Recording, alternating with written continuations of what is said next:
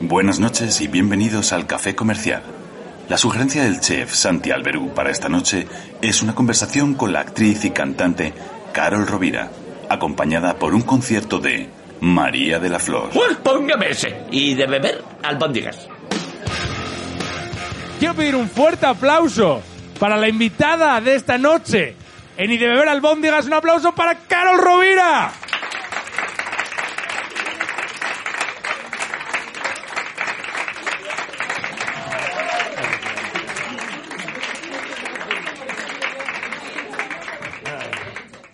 Eh, ¿qué- ¿Cómo estás? Muy bien, Estoy remando con esta gente, ¿eh? muy bien. Estoy remando, estoy remando, hoy estoy remando. Es un ¿Cuánta grupo, gente? ¿verdad? Es un grupo heterogéneo. Eh, eh, es raro entrevistarte, Carol, es lo primero que quiero decir. Bueno, gracias por estar aquí, lo- los que habéis venido por mí. Los que no, no, ¿eh? Pero los que sí. Súper mala, ¿sabes? No, de verdad, muchas gracias. Me hace muy feliz estar aquí esta noche. No, joder, has estado muy arropada. Hemos recibido mensajes en redes sociales eh, todos estos días. ¿En serio? Eh, pero es algo que ya sabes, es algo que sabes que en redes sociales tienes mucho éxito. Bueno, eh, oye, esta luz favorece porque es como que... ¿Te está, te está muy molestando? fuerte, ¿no? No, no, no, digo que igual no favorece, ¿no? Es Te- la típica que crea mm, sombras y... ¿Sí? Vale, Créeme vale. que sí, créeme que sí, créeme que sí. Vale. ¿Estáis todos bien? ¿Alguien necesita algo? Un poquito de vino. Muy bien. Eh, esto es, es un espectáculo que puede ser reflexivo, ¿vale? No tiene por qué ser todo el rato eh, animado y aquí arriba, ¿vale? Y luego habrá un tiempo para que hagáis preguntas, ¿vale? Para que podáis hacerles preguntas a Carol. Lo digo porque yo no creo que hable mucho de Luimelia. Entonces, si alguien quiere recuperar eso, se puede después. Primera pregunta que te quiero hacer. Venga. Eh, es raro entrevistarte porque te han entrevistado mucho. Y te han entrevistado mucho siempre con un tono muy concreto que es el promocional. Em, no sé si estás un poco harta de ese tipo de entrevista. Hombre, harta no, porque significa que trabajo. Vale. ¿no? Si haces promoción de algo significa que estás ahí, ¿no? Promocionando alguna serie, alguna cosa que, se, que va a salir. Pero, pero también me apetecía algo así más informal y con un toque de humor, ¿no? Hay un. Decía Paul Rudd. eh, decía Paul Rudd que cuando él salía de promoción.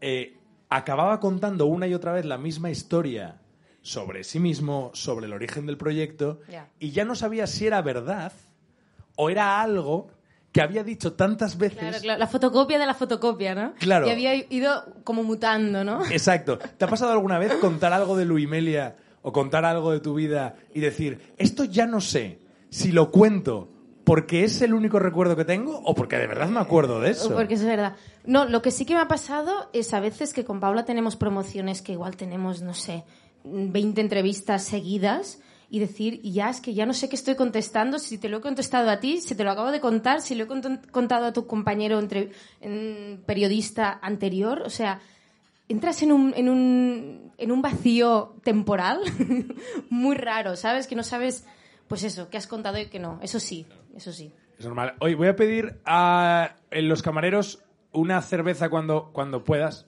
Un- una cerveza, dos cervezas, ¿tú estás bien? Tres, tres, tres. Tres cervezas. Pero una ce- sin gluten, por favor. Una cerveza sin gluten. ¿Eres celíaca? Sí. No sabía. No toques este tema, no toques este tema. ¿Por qué?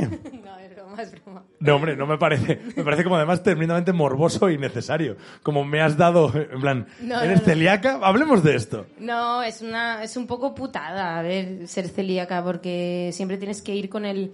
Perdona, mm, ¿las bravas están hechas con el mismo aceite que las croquetas? Claro. Y todo el mundo en plan, ¿sabes? Pedante. No, no es pedante, es que me duele la barriga, si no, ¿sabes? Total. Entonces, Yo conocí a una chica que era celíaca, esto es cierto, eh, y no lo sabía.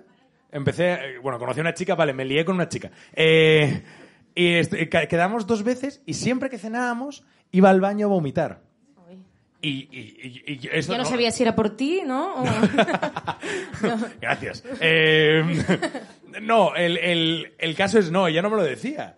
Pero justo una semana después se hizo las pruebas y descubrió que era celíaca y llevaba como, pero igual te estoy hablando de 10 años Hostia. con la misma cantinela vomitando cada después Pero, de oye, que, que- que poca conexión con el propio cuerpo, digo Total. yo, ¿no? No sé. mm, No sé, a ver, a mí, yo es porque tenía dolores... Bueno, ¿tenemos que hablar de esto? No, no, no, no, no. No sé por qué de pronto. Este es un podcast de, de celiaquía. Sí, bueno, no me, no me encontraba muy bien, digamos, y, y al final investigando Guay. probé eso. De hecho, fue probándolo, fue de manera empírica, ¿no? Que lo descubrí. Y luego me empecé a encontrar mucho mejor y dije, fuera, fuera lactosa, fuera gluten. Y a la mierda. ahora cuando lo tomo, pues no me sienta bien. Estoy fatal. Em, ¿Por qué eres actriz? Y, y no, no, no quiero ir a- al inicio, lo, lo he visto en tus entrevistas, cuando hablabas de que decías a tu madre que querías ser actriz de pelis de terror. Eh, he visto eso, no, no hablo de eso, es ¿por qué nadie querría ser actriz? Me parece la profesión más difícil del universo. Es terrible, es terrible. ¿Te compensa? me he equivocado. ¿Verdad? ¿Verdad? No, a ver. Muchas ay, gracias. muchas gracias. Una sin tal, fantástico. El vasito te lo puedes llevar, ¿eh? Que va, Ahí, soy- gracias. Un aplauso para el equipo del Café. Comercial. Aplauso para el equipo del Café Comercial. Que luego editaremos porque los aplausos no quedan bien en el podcast. No, es broma, es broma. Es broma, es broma. Em, ¿Por qué ser actriz? Me parece...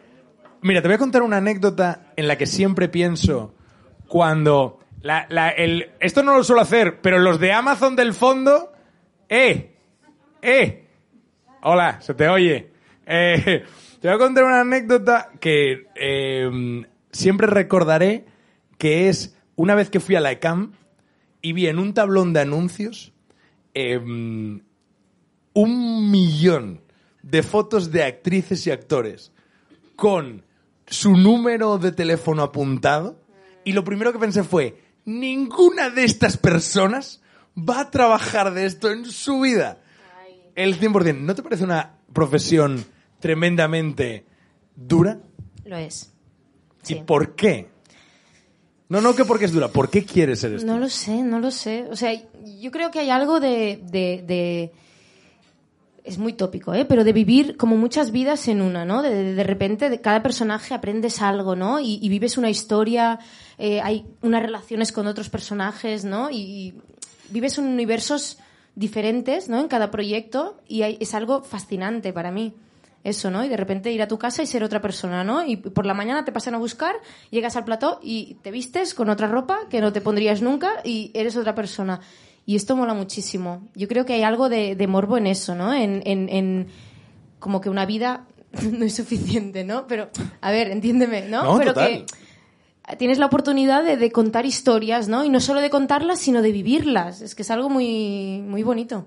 Y, y todo lo demás, todo lo horrible, todas las inseguridades, todo, todos los miedos, todos los dramas, todos los, los, los dejes que tiene esta industria, mm, ¿no te afectan como para querer dejar de hacerlo?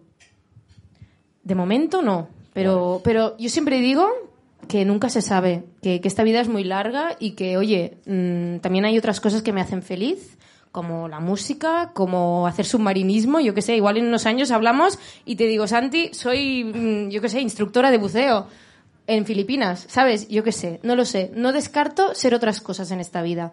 Igual que me gusta contar varias, o sea, ser diferentes personajes, ¿no?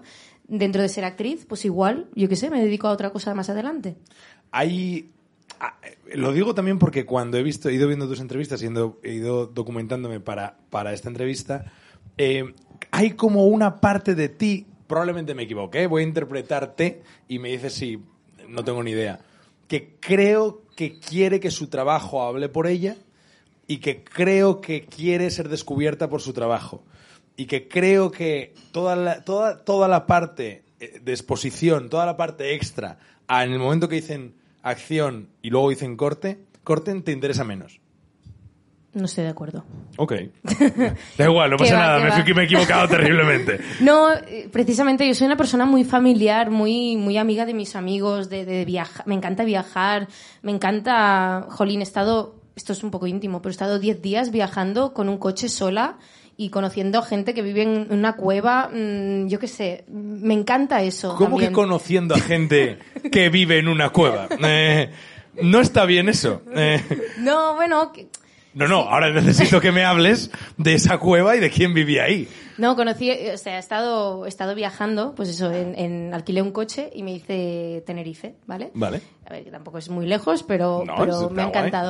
Y nada, y allí eh, dejaba el coche, hacía rutas a pie, ¿no? Y de repente allí hay muchas cuevas, ¿no? Vale. Y, y el tiempo, pues bueno, hace muy buen tiempo, no hace frío. Entonces se ve que hay toda una comunidad de gente que vive en cuevas, Vale. ¿vale? Y viven, pues eso, con muy poquito y, y son súper felices, ¿no? Y, y a mí me interesaba mucho eso. Y, y nada, estuve ahí tres o cuatro días con, con esa gente, no vi- durmiendo con ellos. No soy tan hippie. Pero, pero sí que, bueno, me interesaba mucho hacerles preguntas de cómo habían llegado a, elegir, porque lo habían elegido esa vida, ¿no? Y me pareció fascinante, ¿no? Porque, bueno, ellos eligieron, ¿no? Este contacto directo con la natura, la naturaleza. Y, y yo qué sé, les hacía preguntas tan absurdas como, ¿y no veis cine, no? ¿No veis, no veis ficción, no? Y, y me, y me- me sorprendió porque... El juego del calamar. No Por- podemos hablar de eso. Claro, y, y- y me acuerdo que uno me dijo, ¿sabes cuál es mi mejor, mi, mi película favorita? Mi vida. Y, y- y dije, qué guay, tío, qué conexión más auténtica, ¿no? Con, con la realidad, con el ahora. Y, y me acuerdo que uno le regaló a otro, porque le había regalado unos pantalones, y de repente encontró eh, la americana de conjunto, y se la regaló, yo estaba delante, se la regaló, y el chico estaba tan contento que se puso, dice, es que claro, ahora la americana está más nueva que el pantalón. Se tiró al suelo y empezó como a, a, A ensuciar la ensuciarla. americana. Ese fue un momento precioso, tío, de decir, ¡buah! ¿qué, qué- Buah, se nota que eres buena persona porque yo habría pensado, vaya, par de flipaos. en plan, ¿cómo que tu mejor película es tu vida? Eh, No, pues lo- con lo que, lo, lo que quiero Pero te decirte entiendo, es, que, sí, sí, es que me encantan estos momentos, ¿sabes? O sea, que yo no me defino para nada con mi profesión solo. Vale. Mi profesión me da de comer y con eso me pago el alquiler. Hasta ahora he podido, no sé qué va a pasar. Pero, pero, jolín, yo me considero muchas otras cosas. Por ejemplo. Pues eso, viajera, eh, me encanta pues eh, jugar al pádel, me encanta patinar, me encanta mm, hacer submarinismo, el yoga, soy muy yogi, mucha gente ya lo sabe aquí. Eh, bueno, no sé, me encanta estar con mis amigos, soy muy gamer, me encantan los juegos de mesa, soy Vale. una friki de los juegos de mesa. ¿Cuál es tu juego de mesa favorito? El Catán, El Catán es maravilloso. el Catán. El Catán es maravilloso. Hago ligas, hago ligas en mi casa. ¿Estás, Estás de acuerdo? invitado. Bien. ¿Estás de acuerdo conmigo en que la peor técnica del Catán es intentar ir a por el pun- los puntos de las carreteras? Por supuesto. Yo siempre voy a los, por los puntos de las ¿Qué carreteras dices? porque soy gilipollas, porque soy gilipollas Y te cortan, y te me, me cortan. cortan en el, en el segundo dos. ¿Al- ¿Alguien aquí juega al Catán que aplauda? Muy bien. Ah, bueno, Muy bien, muy bien. Unos cuantos, unos cuantos. Fantástico. Eh, el Catán me flipa. ¿Tienes expansiones del Catán? Todas. ¿Cómo que todas? Todas. Lo que pasa es que ahora han salido un Catán que es una sola caja. Vale. Y yo tengo lo- los antiguos, que son varias cajas. Y claro, me ocupan. mm, Ah, yo tengo varias cajas. Pues, pero ahora está todo junto. Ahora, Todas las expansiones, no puede ser. en la misma caja.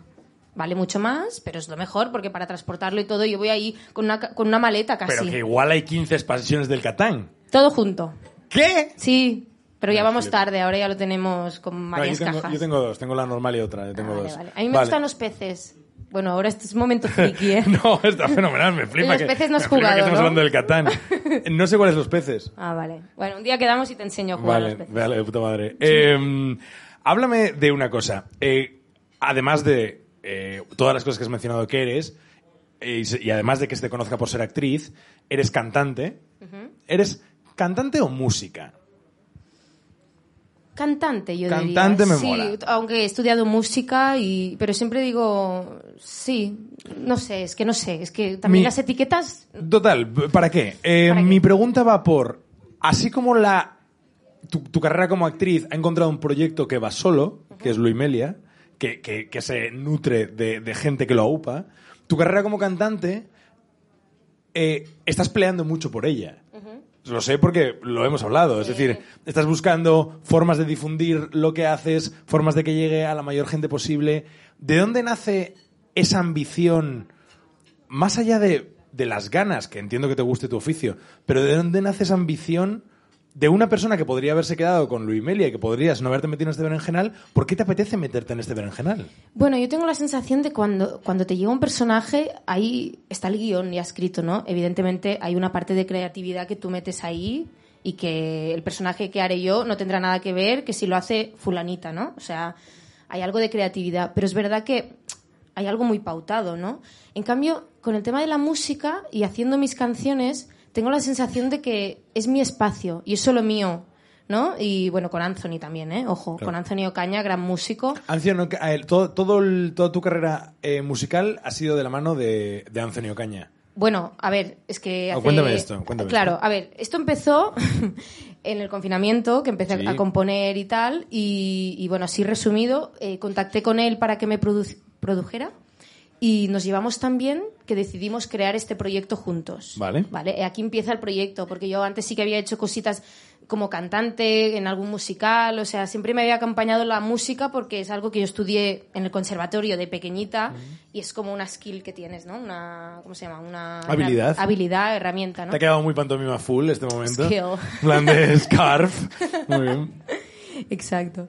Y nada, y entonces empezamos a crear juntos y, y yo creo que lo bonito o lo que me gusta preservar un poco de este proyecto es esta artesanía, ¿no? De, de, de yo me lo guiso, yo me lo como, ¿no? Y, y de, de hacerlo todos nosotros y, y, no sé, ha- hay algo como muy, muy terrenal, muy, muy nuestro que, que ahora mismo no me apetece que se ensucie, entre comillas, ¿eh?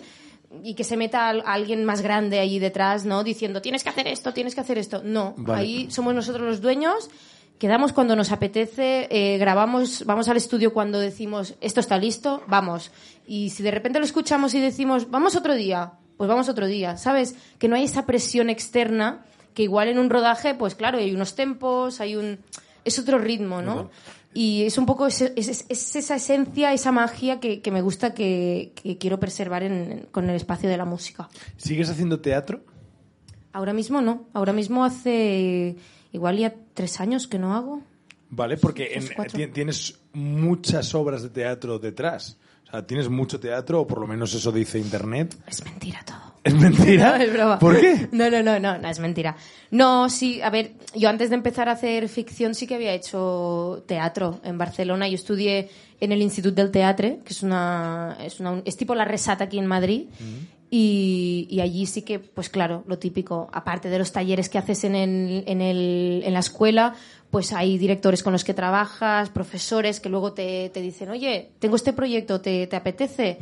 Y, y yo siempre he sido una persona muy voluntariosa y me apuntaba a todo. Entonces, sí que allí en Barcelona había hecho varios proyectos.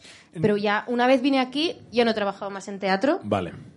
pero me apetece, ¿eh? Me apetece. ¿Sí? Sí, sí, sí. No, no, no sé. Hay, un tópico que es que los actores que. En España, porque en, Estados Unidos el teatro, como digamos, tiene una segunda vida ahora mismo, y desde ya hace unas- unos años, en, la, en los que eh, gana mucho prestigio, ¿no? Actores de Hollywood siguen volviendo a hacer teatro, lo que pasa es que hacen sus cuatro sesiones en Broadway o sus cuatro eh, días en unas obras de teatro increíbles, no, quiero decir, no hacen un teatro eh, de calle, no hacen un teatro duro, pero vamos, que, que tiene una segunda vida. Pero aquí en España hay un tópico que es que en el momento que puedes dejar de hacer teatro, los actores dejan de hacer teatro y se meten en el cine, se meten en películas, se meten en series. No sé si estás... ¿Es por pasta? Yo creo que un poco sí. Es que es, es una pena, pero es que no tiene nada que ver. En el teatro, o sea, hay teatros y teatros, ¿eh? Pero el teatro independiente, por ejemplo, mm, a mí me ha tocado pagar a veces para hacer teatro. No jodas. Me ha tocado pagar, o sea, es así, porque, porque miras lo que te sale en la función y lo que te has gastado en billetes de, de AVE o de lo que sea, de metro, o taxis, ¿no? O de Claro. dietas, y, y al final haces números, mejor no hacerlos, porque si los haces, ves que te sale a pagar, ¿sabes? Entonces es una pena, o sea, esto tendría que cambiar porque, porque claro, ahí está la diferencia y por eso muchos actores a la que tienen la oportunidad de ir a la tele, pues se van, porque del otro no pueden vivir. Tiene todo el sentido. Una pregunta volviendo a la música. ¿Haces la música que escuchas? ¿Escuchas la música que haces, el estilo de música que haces? Es que escucho mucha música, o sea, no, no tengo un solo estilo musical que, que escuche. Intento como nutrirme de... ¿Nutrirme? Nutri- Nutrirme. Nutrirme. He hecho ahí un mix con el catalán. Nutrirme de, de- de- de varios estilos, ¿no? O sea, no... Al final hago lo que me sale lo que me, y lo que nos sale, porque a veces hay ideas musicales que, que parten de mí, Claro. hay otras que parten de, de Anthony y un poco lo ponemos en, en común, pero no. Digamos que no vamos a copiar a nadie, eso sí que lo tenemos claro, porque ya que hacemos algo nuestro, pues que sea lo más genuino posible, ¿no? Total. Eh, déjame preguntarte otra cosa. Eh, No sé qué opinarás de esto, de nuevo, puedes, puedes decir que estoy equivocado, puedes decir que no, no tengo razón.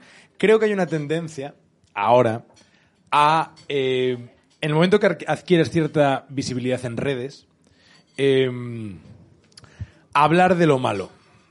Es decir, enseguida comentar y compartir el que te insulta, el que es un pesado, demás. No haces eso. Nunca haces eso, a pesar de tener seguramente a varios gilipollas detrás y diciénde ¿Tú mierda. me has visto alguna vez hacer eso? No, por eso, Ah, no vale, haces vale. eso. No, no, que No, nunca, no, es nunca que a mí haces eso. no me gusta. Siempre te fijas en lo bueno. Mira, Anto, Anto me dice que sí, que no, y que... no, pero que que, lo sabe Anto. ¿Quién es Antón? Anto nos conocimos Anto. porque An- Anto trabaja en Antena 3 como Camino. Camino, Vale. por cierto, es una de las creadoras de Luimelia. ¿Es cierto? Está Es aquí. Una de- que la dio para... Sí, sí. Camino, eh, yo no estoy explicando nada de Luimelia porque entiendo que si estás escuchando este podcast es porque te apetece y porque sabes quién es Carol. Pero básicamente eh, Carol ha hecho, se ha hecho célebre, entre muchas otras cosas, por su talento, pero en particular por una serie que se llama Luimelia, que es un spin-off de Amar en tiempos revueltos, que Amar es nace... para siempre. Perdón, Amar es para siempre. Bueno, el mismo perro, distinto collar. Y Amar es para siempre, que eh, básicamente de, de nace de dos personajes de esa serie y, a- y de una idea de camino que un verano le pide hacer un vídeo eh, transmedia, ese vídeo lo peta y corte A, hay unas chicas aquí comiendo ensaladilla rusa para verte. Eh, Básicamente es eso, ¿no? Básicamente, básicamente es eso. Que, me encanta que est- est- son, es que son, hay como un grupo de chicas aquí que están súper tímidas y que están como, ¿no? Es como, bueno, da igual. Eh, ¿No es ensaladilla rusa qué es? Ah, son bravas. Bueno, pues corte A, hay una chica que comiendo bravas. Eh, entonces, dicho esto, está aquí Camino, que es la autora de esa primera iniciativa y que es la responsable de, de esto. Eh, Así es, sí, sí. eh, luego podemos, luego puedes subir Camino y podemos Y, hablar y de además. Anto llevó Y Anto, vale, Anto y- llevó todo el transmedia de las primeras temporadas de Luimelia, porque los personajes tenían Instagram, Sí. interaccionaban entre ellos y Anto, bueno, es que yo siempre digo que rodé dos Anto era series. Luisita y era Claro. Amelia. El- yo, Vale. yo creo que, es, que te, te pusiste un poco esquizofrénico, ¿no? O, que- o- o bipolar. Vale. Claro. Y estábamos hablando de redes sociales, te fijas siempre en lo positivo, enfrente, no en lo negativo. Eh, y entiendo que hay mucho negativo, y has dicho, Anto sabe que hay mucho negativo. Eh, sí, sí. porque- Confirmamos. Confirmamos. Pero yo, pero es que ¿sabes qué pasa? Que lo positivo es tan bonito. O sea, mira, a la gente que ha venido y, y la gen- los mensajes bonitos que te llegan eh, es que mm, eclipsa lo negativo. Entonces, lo negativo para mí es tan ah, poquita cosa que no, no me quiero agarrar a eso. Es algo ya de filosofía, de que no quiero. ¿Te, te- ¿sabes? te da rabia cuando ves eh, gente del gremio construyendo imagen pública a raíz de sus heridas en redes sociales? No, no me da rabia. Te- no- es que no, es que te cada voy a, uno... no te voy a pillar en que te dé rabia. Eres buena persona, no, ¿verdad, no soy Carol? buena persona. ¿eh? ¿Cómo que no? Si eres buena persona. Tengo también mis cosas. Pero No, con eso, pero- pero con eres- eso eres- eres- intento ser positiva, no Pero sé. crees en, crees en la bondad, crees en el amor, crees en las cosas buenas. Yo creo que el hombre por naturaleza es bueno. Claro, yo creo que es malísimo. Así, ¿eh? Claro. Ah, vale, vale, vale. Pero tú no, tú eres optimista. eh, Te, te, te, te, te- te- te- eres, te ilusionas. Sí.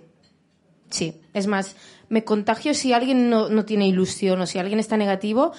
Mi lucha es no contagiarme de eso, ¿sabes? O sea, no porque yo me vuelva oscura, ¿no? Pero que me vengo para abajo, ¿sabes? O ¿De dónde te nace esa ilusión? ¿Por qué? ¿Por qué? ¿De- de- No sé. ¿Es de tu familia? ¿Es de tu forma de Sí, ser? mi- mis padres son muy posi- mi madre es, es, es, es muy positiva, siempre yo me acuerdo, bueno, da igual. No, por Sí, favor. No, no, no, no, que siempre siempre es como de a veces que le cuento yo que se me viene esto a la cabeza o fuera, fuera, eso fuera, ¿no? Y disfruta de la vida, disfruta de que ¿A te qué- toque el viento a la cara. Es como muy vitalista mi madre. ¿A qué se yo creo tu que bueno, se ha dedicado a muchas cosas, pero ahora es ama de casa, que es un trabajo. Pero no tiene un, como un, no, no- no hay una- un trabajo o una ocupación o unos años claros que puedas asociar a esa frase que te dé el viento en la cara. Que es una cosa que mis padres no me han dicho jamás. No, no, bueno, es un poco, a veces he tenido momentos, ¿no? De bajón y, bueno, en esta profesión he tenido algunos, ¿no? Sobre todo en mis inicios. Y, ella, pues eso, siempre me animaba, y mi padre también, ¿eh? Los dos, a, seguir adelante y a disfrutar del momento. Es que creo que a veces nos perdemos en las expectativas, ¿sabes? en crear expectativas y querer llegar hasta ahí y nos perdemos mirar alrededor y estar en el ahora. Es algo muy tópico esto, ¿eh? Pero- no, es, es- pero- pero... pero, cuando lo dices suena sincero. Es decir, hay, hay una cosa. Hay una cosa que tienes que, que envidio, porque yo soy un escéptico, que es eh, fe. En, en, eh, no, no digo una fe de creyente, no digo una fe católica, ni, ni mucho menos, pero tienes una fe eh, en el- la gente, tienes una fe en el universo, en la gente que vive en cuevas, tienes una fe en... en, en- y, y, mm, y no lo sé, no, no, no hay una pregunta aquí, supongo que mi pregunta es, eh, ¿se vive mejor? Eso no, no te lo sé decir, no sé, no sé. Yo intento no juzgar a la gente, intento pensar que cada persona me puede aportar algo bonito y no juzgarla por la apariencia, por lo que me han dicho, que esto también es algo que, ¿sabes? Mm, escuchas muchas cosas y intento no contagiarme de, de, nada, intentar pues co- conectar con la gente o, y ya está, no... ¿Te vas pronto de las fiestas?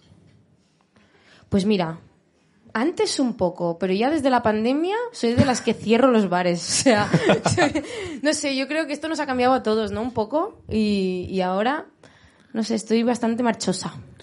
¿Te disfrutas más con los del fondo de la fiesta que con los...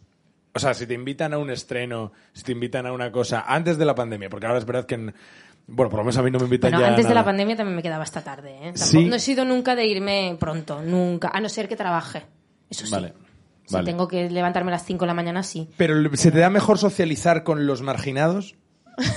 ¿Qué pregunta es esta? Es que te, te pega, es que te, es que te pega ¿Qué todo. me pega? Te, te pega, te pega ser, te pega, a- por- por- yo lo soy y creo que, y creo que los, los que nos dedicamos al humor. ¿Eres que marginado? No, Ah. también, pero, pero a mí, eh, creo que lo decía Jerry Seinfeld, decía, yo soy cómico porque me, me, me gusta quedarme y me gusta ser amigo de los tres que están al fondo riéndose de lo que está pasando. Y, y creo que hay, eh, en lo que acabas de decir de no juzgo a nadie eh, y, de, y de- y de cómo te comportas con los demás, creo que hay una voluntad de querer conocer a la gente que no se muestra. Y querer conocer un poco a la gente que, que es más difícil acceder a Bueno, ella. yo soy muy curiosa, soy muy preguntona yo. Cuando conozco a alguien, ah, parece que sea, no sé, mm, por, por chafarderío, pero no, es por curiosidad pura. ¿Sabes? De hecho, me, me sorprende la gente que conoces y que tú haces preguntas y que no te hacen ninguna pregunta. O sea... La peor me- gente. Que a mí me da igual, porque yo de mí yo sé todo. O sea, yo no tengo que, que contar nada, no tengo que demostrar nada a nadie, ni da igual, prefiero que me cuentes tú, que lo tuyo no lo sé. Pero me sorprende, tío, porque yo soy muy preguntona, muy, mucho, mucho, mucho. Me encanta. Vamos a retomar esto dentro de un rato. Ay, sí, voy a comer un poco. Vas a comer un poco. Venga. Eh, y vamos con el concierto de María de la Flor. Venga, un aplauso un muy aplauso. fuerte para María de la Flor.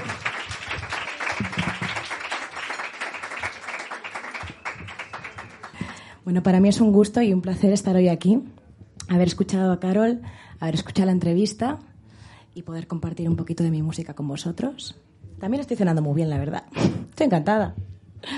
Espero que lo disfrutéis y mm, yo tengo todas las papeletas de hoy tirar algo, ¿eh? Ya os lo digo.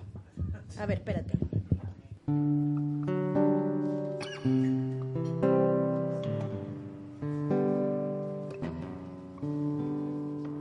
Deseo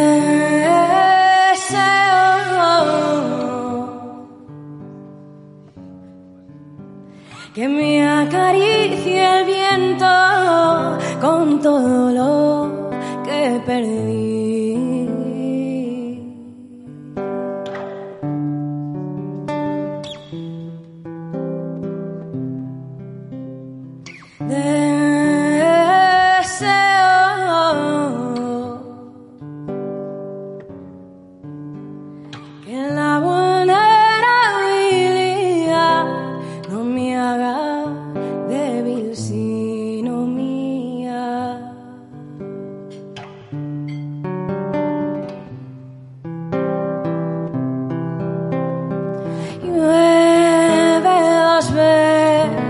Veces bajo el árbol del recuerdo pero yo me resguardo.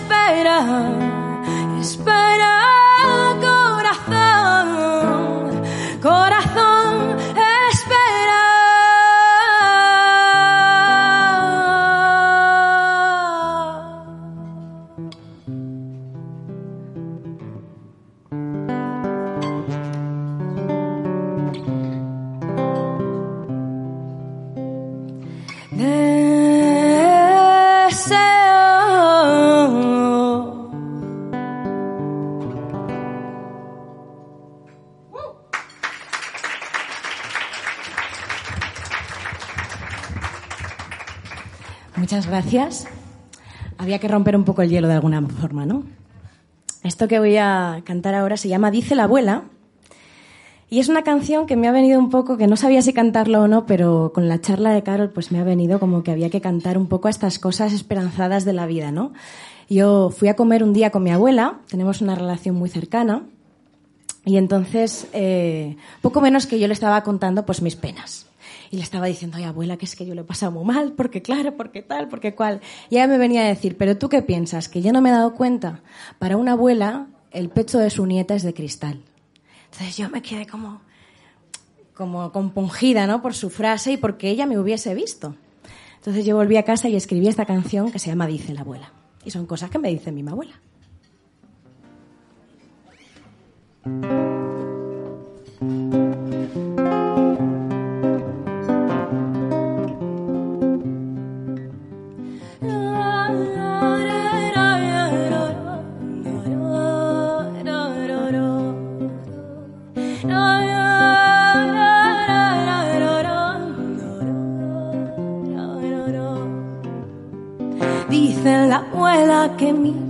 Es de cristal. Dicen la abuela me ve cuando me mira. Dicen la abuela da pasos largos al andar. Dicen la abuela tranquila. Porque yo soy una tía bastante nerviosa.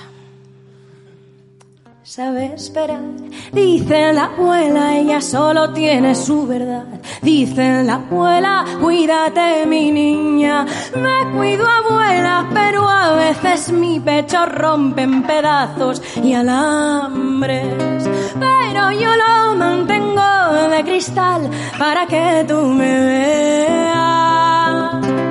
Cuídate niña, cuídate siempre. Cuídate siempre, que yo no siempre estaré para verte. Cuídate, niña, que cuando ya no esté, te quiero viva y te quiero libre y te quiero siempre.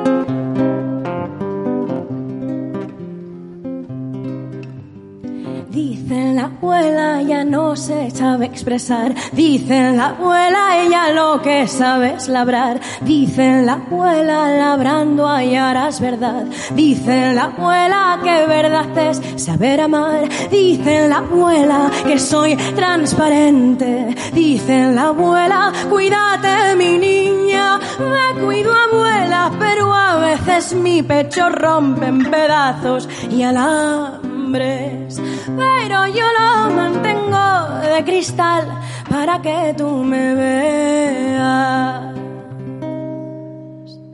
Dice la esperanza. Un día la verás si bien esperas. Dice la desesperanza. Solo tu amargura es ella. Late, corazón. No todo se lo ha tragado la tierra. Cuídate, niña. Cuídate siempre. Cuídate siempre, que yo no siempre estaré para verte. Cuídate, niña, que cuando ya no esté, te quiero viva y te quiero libre y te quiero siempre.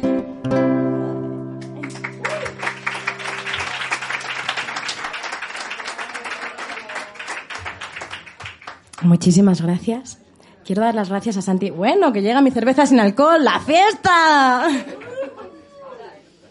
No habéis visto nunca celebrar tanto a nadie una cerveza sin alcohol, ¿no? bueno, ahora os voy a cantar también una canción que se llama Desierto y que habla de esas penas que se tienen a veces que no llevan a ningún sitio y dan aún más rabia, ¿no? Que las que entendemos, porque a veces está triste y una sabe el por qué y entonces todo es llorar. Pero cuando de repente te viene esta apatía, esta desidia, que no sabes ni de dónde, ni para qué, ni a dónde va, ay, ay, ma, eso, eso, ¿dónde, eso, ¿qué haces con eso, no? Entonces yo, en un momento en el que me encontraba ahí, lo que hice fue cantar, lo que hice fue escribir esta letra y lo que la letra dice que yo quería hacer y yo tenía que hacer era llorar. Y llorando, eh, pues inundaría lo que me estuviese pasando y podría cruzarlo nadando. Entonces en esta idea romántica pues me quedé y escribí esta canción que se llama Desierto.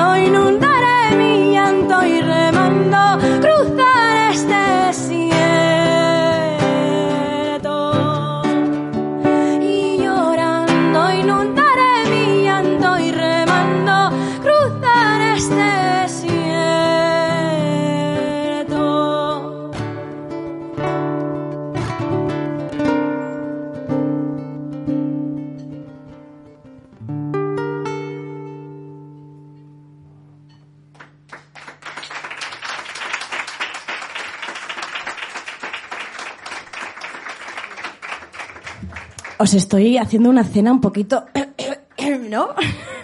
Como que podría haber elegido yo unas canciones un poquito más de pasar el agua, ¿no? Bueno, cuando uno está intensa, pues hay que responder, ¿no? A esa intensidad. Ahora os voy a cantar una cosa que se llama, una cosa no, una canción que se llama Naves. Podéis encontrarla en mis redes sociales, en mis plataformas digitales, bajo el nombre de María de la Flor, en un disco que grabé con Diego Galaz, que es un gran artista, eh, uno de los integrantes de Feten Feten y, bueno, de la mano de unos de los grandes músicos de este panorama español y yo soy muy agradecida de haber podido compartir con ellos esa grabación de ese disco, de esas cuatro canciones. Os invito a todos a, escucharlas. Esto se llama Naves. La guitarra es de José Ordóñez, que yo cuando me presenté en el estudio y apareció él allí casi me muero del susto, porque le he escuchado toda la vida con Eliseo Parra y con un montón de artistas y personas que trajeron un poco parte del folclore a las salas de Madrid. Y mm, habla de esas cosas superficiales que mm, parece que no tienen importancia, pero en las que reside un poco pues la salsa de la vida.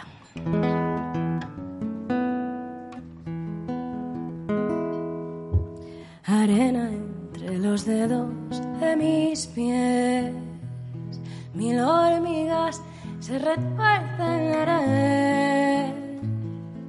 Aquí entre la espada y la pared hay una telaraña del revés. Un ave hace un nido en mi colchón. Un pez muere donde acaba el espío. Como acariciar cables de alta tensión.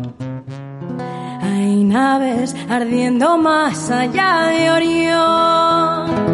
Rompen las olas, una llama a las demás.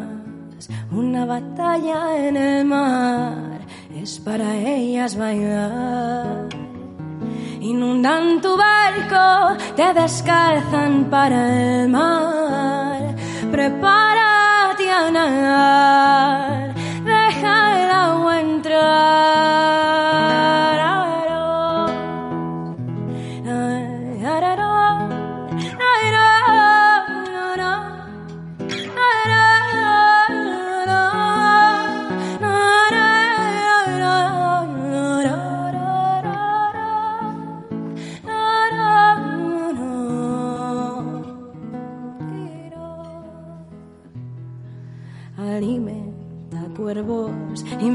Míralos con ojos que no te arrancan, míralo. La pescadilla de su cola vivió hasta que un día desangrada murió. Construye un nido y abandónalo. No pierdas tu luz en cualquier apagón. No le temas al final de un callejón. Siempre hay vida en algún rincón. Rompen las olas, una llama a las demás. Una batalla en el mar es para ellas bailar. Inundan tu barco, te descalzan para el mar. Prepárate a nadar, deja el agua entrar. Rompen las olas, una llama a las demás. Una batalla en el mar es para ellas bailar.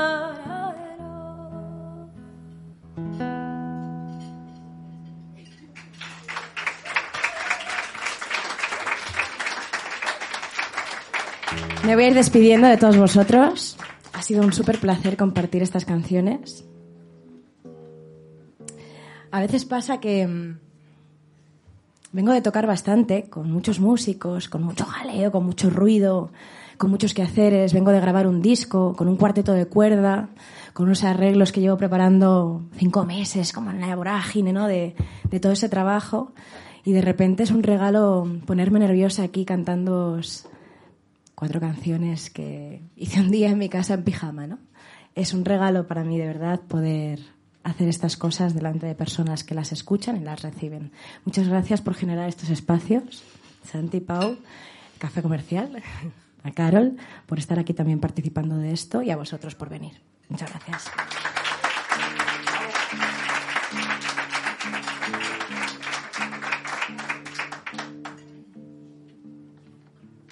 Hay algo que se usa en teatro también, en, bueno, en varias disciplinas, que se llama la silla vacía y que bueno, eh, se usa para muchas cosas, pero mm, en terapia se utiliza mucho para, para tramitar algunos procesos de duelo.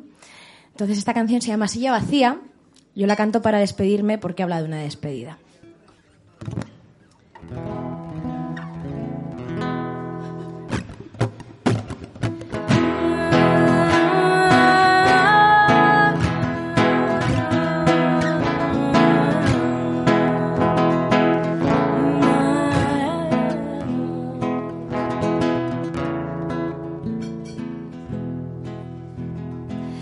Miro hacia ahí, no te veo. Miro hacia aquí, no estás. Miro hacia mí, no te encuentro. No sé dónde estás. Mira una silla vacía. Busca a quien quiere invocar. No encuentra más que un reflejo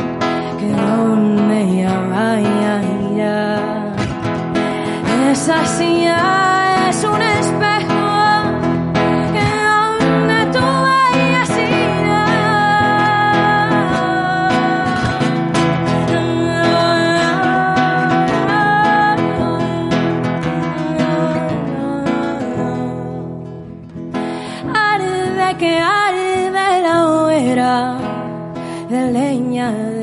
viejos andares, de ideas que paren, que paren, de amores, de amores por dar.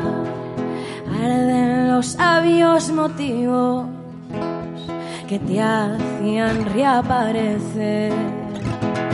Siéntate aquí conmigo, cerquita que te vuelva a ver.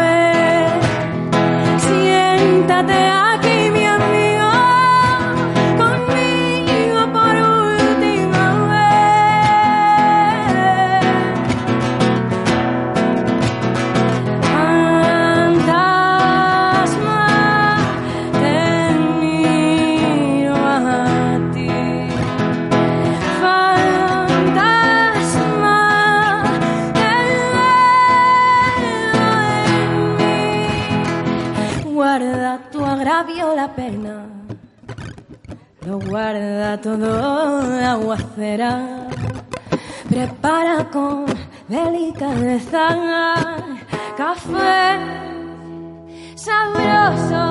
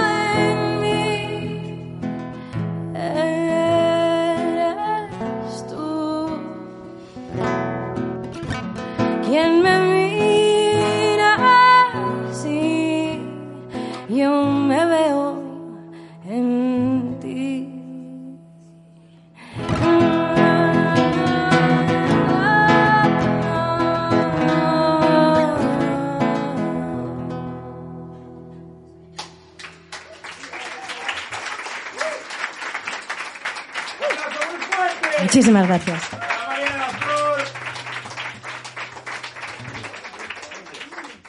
Vale, pues un aplauso muy fuerte para la segunda parte de la entrevista Carol Rovira. Un aplauso muy fuerte. Siento que no estoy conectando con esta gente, Carol. Siento que hay, siento que hay gente aquí Oye, con qué la que maravilla nos... de concierto, ¿eh? Ha sido increíble, Jolín. ¿verdad? Wow. Ha sido increíble. Mm, maravilloso. Yo quería ir al baño, pero es que no me he quedado ahí embobada y se me ha pasado. Maravilloso. ¿Tienes que venir un día a cantar? Otro día vendré a cantar, claro. Guay. Sí, sí, sí. Guay, cuando quieras. Eh, María ha molado mucho. El... María es, es maravillosa. Y además tiene un nombre tan bonito. María de la Flor. Es ¿Verdad? que es como... ¿Es el nombre de tu abuela? El apellido de tu abuela. Es el apellido de, la, de su abuela. La que, la que decía que tenías el, el pecho de cristal. Es que eso me ha impactado. Y ¿eh? entiendo que tu apellido, María, es... Martín. Claro, vale, vale, vale. vale. Pero es bonito Vale, vale. como coger el, el de la abuela. Es bonito. No, no, me ha flipado, me ha flipado. Enhorabuena, de verdad. Muchas gracias. Felicidades. Oye, son cuando, cuando esto se estrene. ¿Se me oye bien? ¿Se me oigo más bajo? Guay. Cuando esto se estrene, eh, ya habrán sido las nominaciones a los Feroz. Eh, ¿Has leído el comunicado o qué? ¿Ha habido un comunicado? no, no, no, da igual, da igual. Ah, ¿el qué? ¿El qué? No, por favor. Eh, que, escúchame, lo que no quieras lo cortamos. Solo, solo lo sabrán esas 50 no Lo vas a personas. hacer, no lo vas a hacer, eso se Que dice, sí no que se- lo no corto, te- que el otro día, el otro día Enar, mira, te voy a decir una cosa aquí que vamos a cortar. El otro día aquí Enar se metió con... Esto lo voy a cortar porque no puedo decirlo. Ya está, para que veas, hay una cosa aquí que no tal. Entonces, no, no, no, eso no, no o sea, es, es una, es una anécdota que todo el mundo sabe, ¿no? Lo sabéis, ¿no? Vale. Que, bueno, veo que... ha habido un, ha habido un sí, ha habido un sí de un ogro, en plan de sí, por favor no hables más de esto. Los feroz mataron a mi madre y violaron a mi padre. Eh, no, yo no lo nada, sé, cuenta nada, esto. Que Borja y Diana hicieron una carta muy graciosa eh, Ah, Luis Borja y Diana, creadores de Luimelia. creadores y, y direc- y directores y guionistas también de, de, de Luimelia, que les mando un saludo desde aquí, eh, escribieron un comunicado, bueno, para, para como vender Luimelia, para hablar un poco de Luimelia, ¿no? Muy gracioso. Eh, y diciendo como bueno, haciendo broma no como yo que sé que siempre siempre nos ganan los Javis no y cosas así y, y pensaba que, que ibas por ahí no Es no no veo que no, No, vale no, Ah, pero, vale. no, pero sí, de eso quería hablar. Eh, ¿Qué ocurre cuando eh, la crítica se bate con el público? ¿Qué ocurre cuando una serie tan vista como la vuestra, pero o como otras como Cuéntame? Como otras sí, sí. Eh, o sea, Cuéntame es una serie que es- sigue siendo de las más vistas, sigue marcando a generaciones y nunca está en esos premios. Evidentemente, la pregunta es, ¿qué valoras más? ¿El público o el reconocimiento de, de- de esos premios, de esa crítica? Buah, es que no sé, no sé, porque los premios también que son, o sea, mm, no, no sé, no sé, no me quiero meter ahí, pero ¿cuál era la pregunta? ¿Qué valoras más? ¿Qué crees? cre- el, el premio de hacer Luimelia, el premio de hacer Luimelia es el público? ¿O te gustaría un ra- rascar una nominación? Pues mm, para mí es- son las cuatro temporadas, lo que hemos contado con, con la serie, eh, las historias que nos llegan a diario de gente que, que- que- que la historia le ha llegado y que gracias a esa historia han podido hacer cambios en sus vidas. La gente que todavía sufre, desgraciadamente, por este tema, mm, que no tendría que haber tema, siempre lo digo. Yo para mí el éxito de Luis Melia es eso, que nos den un premio o no, pues bueno, mm, igual para, para cierta gente va a tener cierto caché la serie, ¿sabes? Cierto reconocimiento, pero, jolín, yo creo que, que- la gente del equipo lo hemos disfrutado y lo hemos hecho con todo el amor posible, entonces dicen que sí, que quieren un premio por ahí. Que, que se- que quieren Es que un premio, está, ¿no? está también Ángela, Pero lo, ante, A3 Media puede comprar a los feroz, ¿no? A3 Media... tiene mucho dinero. A3 Media puede... O sea, quiero decir, eh, amenazad a alguien, ¿no? Es- El señor a tres media, ¿no? eh, no, hay, no hay gente a tres media señora. ahí, sí. Ca- Camino es un poco a tres media.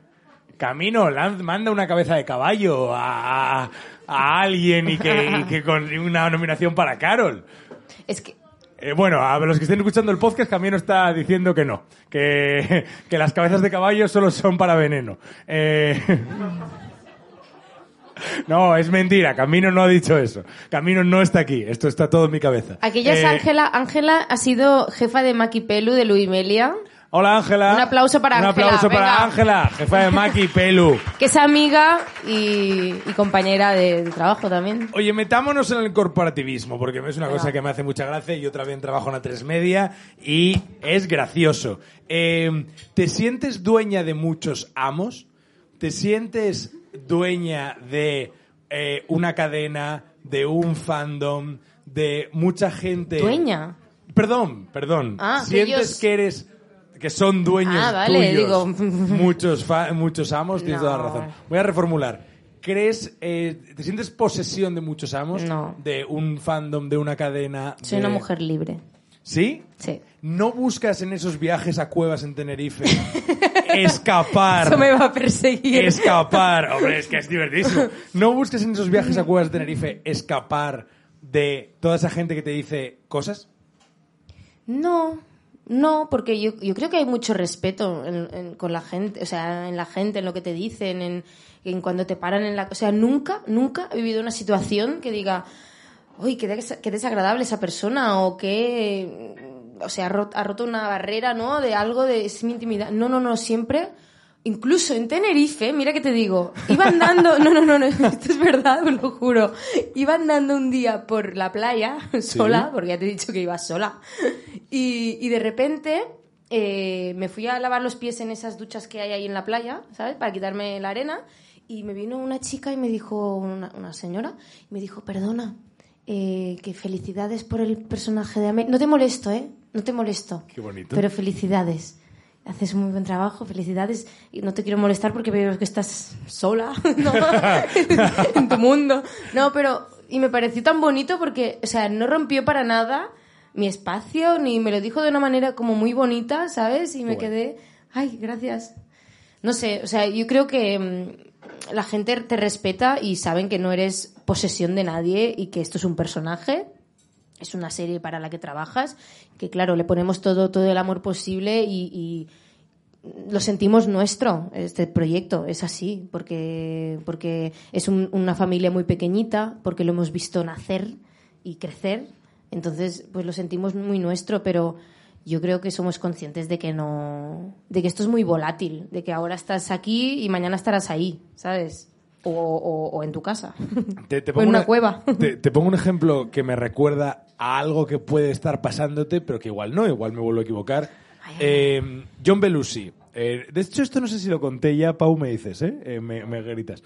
Eh, John Belushi, eh, a John Belushi le llamaban el vecino de América. Con John Belushi, cómico del Saturday Night Live, le llamaban el vecino de América porque cuentan que una vez no le encontraban antes de un concierto de los Blues Brothers y entraron en una casa que vieron con la puerta abierta y sabía, había entrado, había dicho, hola, soy John Belushi, y le habían dejado dormirse en el sofá y merendar. Es decir, era un tío tan conocido, tan querido por la gente, tras pasar semana tras semana entrando en los salones de todos los americanos en el Saturday Night Live, que todo el mundo le, le acogía. Decía que podía quedarse en cualquier casa a dormir y a bonito. Sí. ¿Qué ocurre? Que cuando John Belushi dejó el Saturday Night Live, Sí. América le dijo, y una mierda. A estas películas que estás intentando hacer, que no son la eh, National Lampoon, que no son estas comedias de las que, en las que queremos verte. Es decir, hay un riesgo en ser el vecino de América. Hay un riesgo en ser Carol Rovira. Hay un riesgo en ser Luis Melia. Que es que mañana, cuando tú quieras hacer otra cosa, vas a tener que convencer Pero a toda que- esa gente. Pero es que ya, las estoy haciendo las otras cosas. Esto ha sonado súper de sobrada, ¿eh? No, no, por favor. No, pero ya estoy haciendo otras cosas y, y la gente lo sabe. Y mira, en, en, en un par de meses voy a estrenar Señor Dame Paciencia. ¿Es cierto? Y el Señor Dame Paciencia es un personaje, es una comedia con Jordi Sánchez, Silvia Abril, o sea, es- lleva unas rastas hasta el culo, o sea, no tiene nada que ver con Amelia. Y, y bueno, o sea, no. Vamos, no creo que esto me, perju- me perjudique. O sea, si esta es la, la, la valoración de que estoy encasillada, No, no Ah, vale, encasillada. De que, de que hay una, un público que te, siempre te va a exigir ser quien ellos quieren que seas. bueno, que lo exijan. Vale, O que sea, se- no sé, Guay, no guay. sé. O sea, si Luis Melia sigue, yo encantada. Yo sigo, pero yo me tengo que ganar la vida, ¿no? Digo yo. Total, O sea, total. me tengo que, que trabajar de algo. Total. O sea, ¿Vale? Ok. Me voy a una cueva. No, no, no, no. Fenomenal, no, no, fenomenal. No, no he decir- encontrado. Quiero no- decir, no, no, no, yo te entiendo lo que tú dices, ¿eh? No, pero, Y- pero que no tiene por qué ser parte. O sea, quiero decir, es, una cosa que puedo percibir yo en, en- en- en- en profesionales, pero no tiene por qué afectarte a ti. Sí, sí, sí, no, no, no, pero que, que está bien. O sea, entiendo lo que quieres decir, ¿eh? Vale. Pero, vale. Gracias. No, pero no sé, no sé. O sea, que, que- que quien exija eso, pues bueno, que lo exija, pero quiero decir que yo tengo que seguir adelante. Eso no me va a influir a mí a la hora de buscar trabajo. Yo voy a seguir yendo a, a castings o a lo que sea, ¿no? Y, y- y tengo que ganarme la vida. ¿Cómo es tu relación con Paula fuera del rodaje y de la Ay, promoción? muy guay. Nos ¿Sois, sois amigas? somos amigas. ¿Quedáis? Quedamos de vez en cuando también. Ahora he estado en Tenerife, pero sí, ahora nos vamos. No puedes utilizar Tenerife como excusa, como de todo. No, sí, sí, no, somos amigas, nos lo pasamos muy bien juntas, o sea, nos reímos muchísimo. Ahora vamos a Almería, al festival, y estos días estamos hablando, ¿qué te pones tú? No sé qué, mira, este, no sé, estamos en contacto, es que claro, son muchos años, son muchos años de... Pues mira, empezamos en Amar hace cuatro, ¿no? Cuatro, yo creo Vale. cuatro años. Y claro, mm, hemos ido siguiendo, o sea, con el spin-off y todo. Ah, ah, no, no, vale, pensaba son que- cuatro años que- de, de relación, yo creo, sí, cuatro y medio, cuatro, una ¿Hay cosa algún, así. ¿Hay algún momento en el que dices, esta es mi amiga? ¿Hay algún momento, un momento clave en el que es como, es amiga? ¿O es una cosa que es gradual? Es, sí, yo creo que, o sea, en, en el rodaje haces familia, es que es así, pasas muchas horas en el camerino, comiendo, eh, después te vas junto eh, en el coche, ¿no? Te vas con, con esa persona, luego quedas para tomar una cervecita, haces mucha convivencia, ¿no? Con la gente, entonces te vas quedando con, con personas, ¿no? De cada, de cada proyecto, de cada rodaje.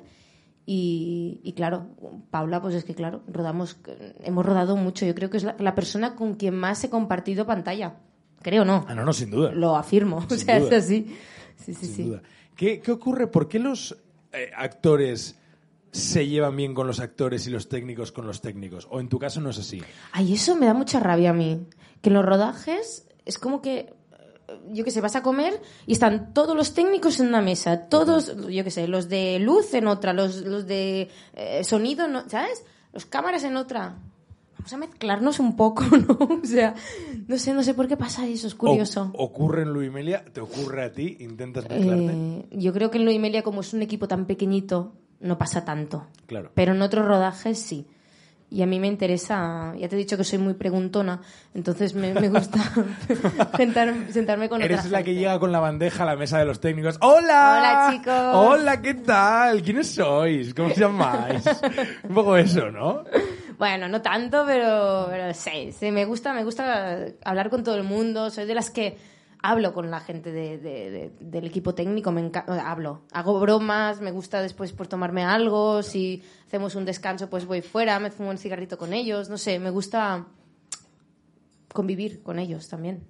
Claro. Pero es por- porque es verdad que veo eso, que a veces se hace mucha mucha barrera, ¿no? No, no, te- terrible. Y de- y No me de gusta hecho, nada eso. A mí es que los actores no me caen bien, en general. Ya. No, A no, mí- no. Te mí- entiendo. No, no, me, me parecen... eh, me parece gente que cree que se merece algo. En general. Me parece que eh, es... Pero tú eres actor, ¿no? es- bueno, sí. eh, Hombre. como... Como... como Sí, sí lo soy, supongo Hombre, que sí claro. soy. Cómico. Sí, no, no, y soy actor y, y he trabajado como actor y he me he ganado la vida como actor, pero, pero no hay no hay una sensación de gremio en mi corazoncito, ¿sabes? No hay un no hay una sensación de de, de, pertenec- de pertenencia. Entonces no imagino que una de las cosas que intento averiguar entrevistándote es cómo puede alguien sentirse parte de esa secta.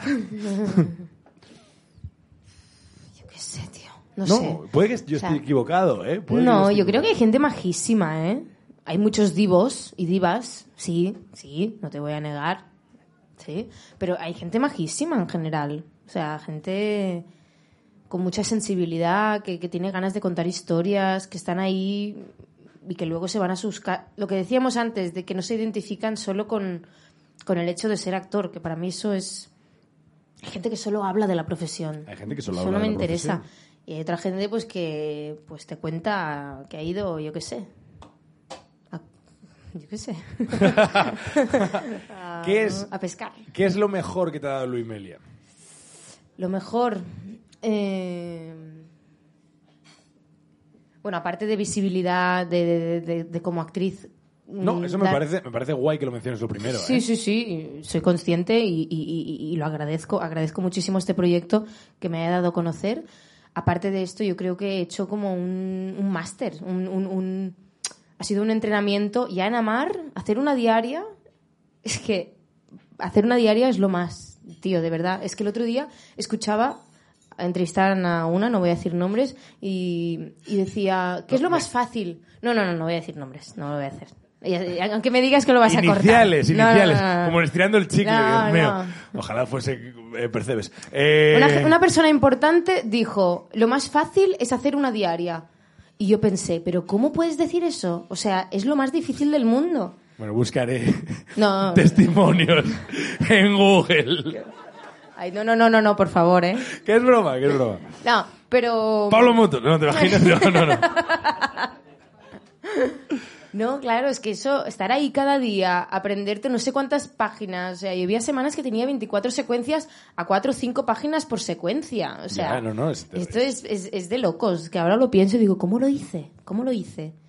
Y, y estás ahí y lo haces y además tienes compañeros que, claro, en Amar yo tuve mm, unos pedazos de, de, de- de- actores alrededor y actrices que, con quien aprendía muchísimo, ¿no? empezando por Paula, eh, Anabel Alonso, mm, Itziar, es que todo el mundo, Manu. Entonces, eh, fue un aprendizaje muy chulo. Y luego ya el spin-off, o sea, tener la oportunidad de poder hacer un mismo personaje en dos épocas diferentes, Es la hostia. ¿sabes? O sea, en el setenta y pico y luego en la actualidad. Toma, esto es maravilloso. Entonces, ¿Y, eh, qué, y qué es lo peor? lo peor, yo creo que no hay nada. Peor. A ver, algo es menos bueno que otra cosa. Es decir, Ay, o sea, por sé. definición de la palabra peor, entre. No digo lo, lo menos bueno. Lo menos bueno. Bueno, no sé, claro, durante estos dos años que estuve en Amar no tuve vida, casi. Claro. Entonces, son muchas horas, de, de 6 de la mañana, bueno, sí, antes que te despiertas, hasta las 7 de la tarde, cada día. O casi cada día.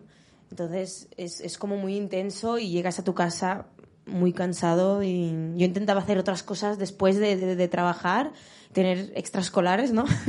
Pero es que era, era cansado. Lo hacía, ¿eh? Pero cansado. Carol, eh, vamos a pasar a preguntas del público. Esto se, me- se os había olvidado, ¿verdad? Que esto existía, ¿verdad? ¿Alguien quiere hacerle alguna pregunta a Carol ahora mismo? Venga, animaos. Es, es el momento. Es verdad que lo he dicho como muy... Sí, bien, la, la chica de eh, Las Bravas. Muy bien. Un aplauso fuerte para ella. Un aplauso fuerte. ¿Cómo te llamas? Clara, perdona, sé que te lo he preguntado antes, pero no me acuerdo de nada porque mi cerebro va a 100. Eh, Clara, di la pregunta y yo la repito al micro para que se grabe en el podcast, ¿vale? ¿Cuál- La pregunta es, ¿cuándo vas a hacer tu primer concierto? Qué buena pregunta. Bueno, es la pregunta del millón, ¿no? Quiero decir que me lo han hecho muchas veces y, y- y no hay una fecha concreta. O sea, ahora mismo tengo solo cinco singles en, en Spotify. Y me gustaría, antes de hacer un concierto, para no tener que repetir cada canción dos veces, pues tener un poquito más de repertorio, ¿no? Em, Banda tributo. o bueno, o puedo llamar a María y hacer medio-medio también. Se Oye, apunta fijo. eh, pero bueno, la idea es, es seguir componiendo eh, y, y cuando ya vea que, que hay algo redondito y, y con, bueno, con un lacito, ya lo vamos a presentar. Pero tenemos muchas ganas, Anthony y yo, de, de poder hacer, pues eso, conciertos. En directo. Aquí, aquí vamos a venir, ¿eh? Pero te lo digo completamente en serio, ¿eh? Sí, sí, sí. Y además no hace falta que tengas más de cinco canciones. O sea, cinco ha sido la que ha tocado. Es verdad, mira. Puedes tener tres. Venga, ¿vale? Muy bien, pues el próximo concierto de Carol Rovira es en Y de Beber Albóndigas, en enero. Eh, ya está, cerrado, ya hablaremos. Ya hablaremos del caché que tengo. Sí. Poquísimo lo que puedo pagar. Pero, El presupuesto. El presupuesto es terrible. Eh, vale, muchas gracias. ¿Alguien más? ¿Alguna pregunta? Eh, ¿Alguien? ¿Nadie? ¿Podemos? ¿La gente de, de, su- de- de su grupo? No, ya sabéis Ya lo todos. saben todo, lo saben Ya todo. sabéis todo sobre Carol. Eh, Una pregunta por allí. Muchas gracias. ¿Cómo te llamas? Cristina, un aplauso para Cristina. ¡Aplauso fuerte! Cristina, cuéntanos. ¿De qué personaje? La pregunta es, ¿de qué personaje te costó más salir? Bueno, a ver, por, por tiempo. Uf, espera. Bueno. Mira, o sea, el primer personaje que hice en ficción era Susi, que era una chica, bueno, muy escandalosa. O sea, era una chica de barrio muy lianta, muy lianta. O sea, continuamente le pasaban cosas. Y es verdad que a veces yo en mi vida me veía mm, actuando como ella. y me salía esta, esta parte un poco choni y decía, uy, uy, uy, esta no soy yo, es, la, es, es Susi, ¿no? Entonces, pero es verdad que, claro, Amelia es, es, es el personaje que más tiempo he habitado, he latido, ¿no? Y de alguna manera sí que hay momentos en mi vida que digo, esto es un poco Amelia, o, o Amelia hubiese hecho esto, o... Entonces, bueno, un poco estos son los dos que más me, me, han, impactado, digamos, en mi vida. Tiene sentido. Carol, es. Ha sido muy guay. Eres una persona eh, eh, luminosa, maldita sea. A, a pesar de que yo no crea en eso y a pesar de que haya intentado durante una hora sacar eh, petróleo de, de- de aquí, no, solamente hay eh, positividad y solamente hay cariño y solamente hay buen rollo. Y eh, mereces lo mejor y mereces que te vaya muy bien y mereces el cariño de esta gente que está flipando por verte a unos metros de distancia. Está flipando, es gente que es gente que tiene ahora mismo un, un, un- un- le está dando una embolia porque no entiende eh, que estés aquí. Mereces eso. Eh, la gente buena merece cosas buenas y tú eres buena gente. Un aplauso muy fuerte. gracias, tú también. Para Carol Rovira. Gracias, no es verdad. Un aplauso muy fuerte para Carol Rovira. Gracias por estar aquí. La invitada de hoy de, de Beber Albóndigas. Gracias a todos. Ponme ahí una musiquilla gracias a la mesa que se ha ido ya de Amazon. Y gracias a la gente que ha preguntado. Gracias a eh, la gente en paro. No me acuerdo quién es ahí ninguno. El de la burrata. Gracias a Carlos. Gracias a María de la Flor. Gracias a Pau. Gracias a Randy. Volvemos el mes que viene. Muchas gracias chicos.